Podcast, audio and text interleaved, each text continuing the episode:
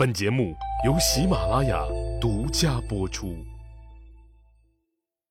上一集里，我说到了经营了六百八十四年的晋国，于公元前四零三年关门大吉了。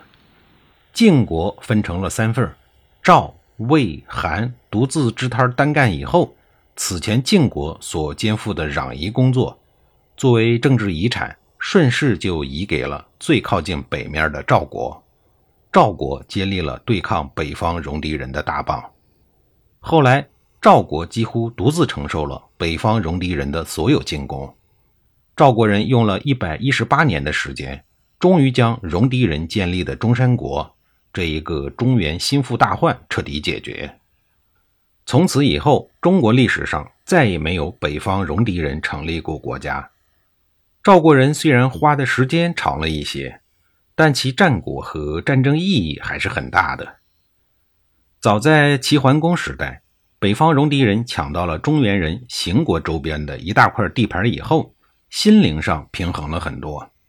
这一回，他们决定金盆洗手，痛改前非，决心一改往日烧杀抢掠的不良生活习惯，打算浪子回头金不换，打算自力更生，努力经营完全属于自己的国家。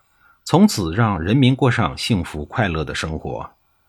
要说这个理想抱负，还是值得称赞的。第一任国君中山文公终身致力于建设新的国家，可是筹备工作快要结束的时候，因劳碌过度，竟然于公元前四幺四年去世了。他的儿子中山武公子承父业，并于当年完成了筹建国家的全部准备工作。新国都也在故地建设完毕，故地就在今天的河北省定州市的境内。中山武功完全效仿华夏诸国的礼制，建立了相应的政治、军事、文化等一系列的国家体系。就这样，一个全新的国家正式开业了。他还给这个新国家起了一个颇有文化且很高大上的名字——中山国。中山国选择的这个建国时机特别好，这一段时间晋国内部乱成了一锅粥，赵、魏、韩三个大贵族正竭尽全力，几代人前赴后继的上阵，亲自操刀肢解了巨无霸晋国，哪有时间顾得上北上打击北方戎狄人呀？等中山国建国十一年后，公元前四零三年。晋国也终于被肢解完毕，赵、魏、韩分户单干，夷狄入华夏，则华夏去之，这是一个亘古不变的道理。这一点，北方戎狄人也明白，因此在抢来的这一块地盘落脚以后，便开始主动的全面汉化，也和中原其他国家一样，鼓励农耕，也开始学习种植农作物。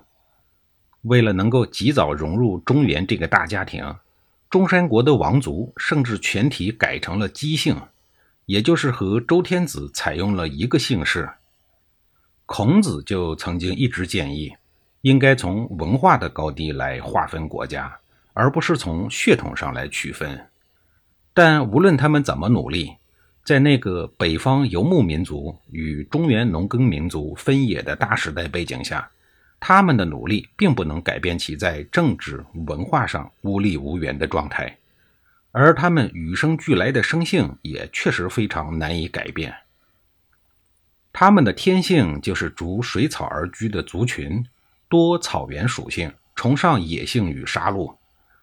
在后来岳阳代表魏国攻打中山国的时候，中山人为了报复岳阳。竟然把岳阳的儿子岳叔做成了肉汤，端给岳阳喝。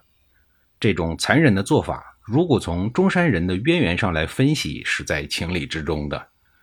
但这样的族群是很难为中原人所接纳的。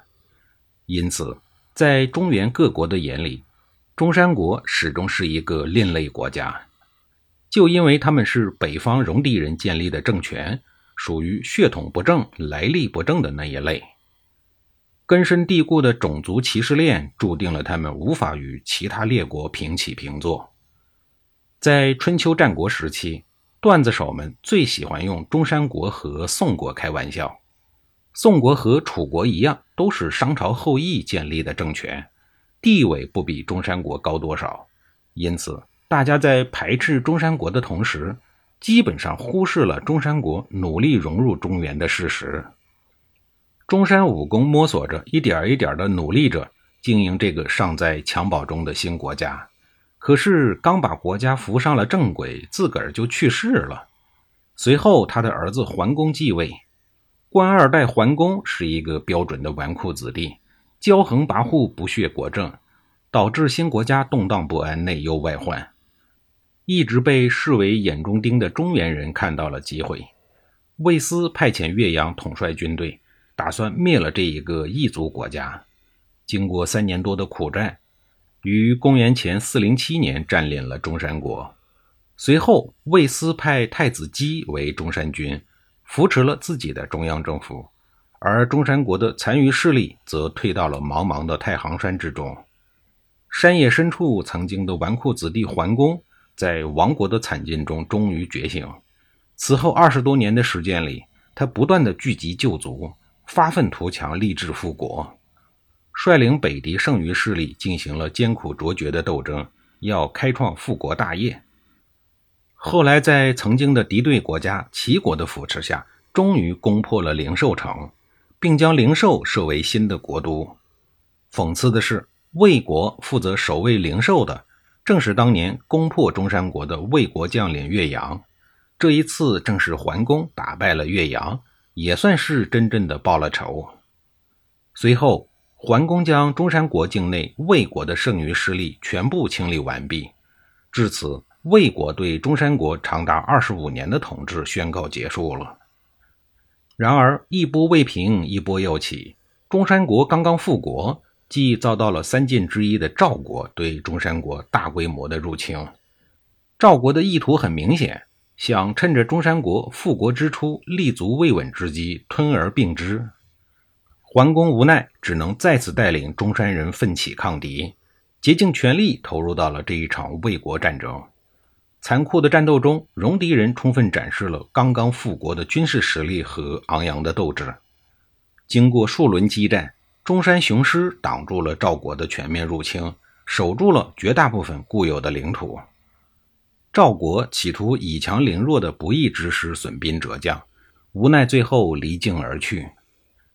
但这一次赵国人来也不是没有收获，还是拼死抢夺了中山国将近十余个城池。身体力行地践行着“贼不走空”的硬道理。公元前三七五年，赵国国君病死了，权力交接的时候出现了问题，太子、王子们打成了一片，整个国家动荡不安。中山桓公借此机会整军备战，全面布防，防止魏、赵两个死对头同时进犯。如果他们不进犯我，我就进犯他们。中山桓公深知。在这一个群雄争霸、弱肉强食的年代，只有增强军事实力才能够生存。因此，他一面动员国内的富商捐钱捐物，扩张军队，强化国防力量；另一面命令大将军岳池亲自督导全军的实战训练，准备伺机进攻赵国，夺回曾经失去的土地和诚意。下一集里，我继续给您讲述中山桓公。准备利用哪些策略抢回属于自己的土地？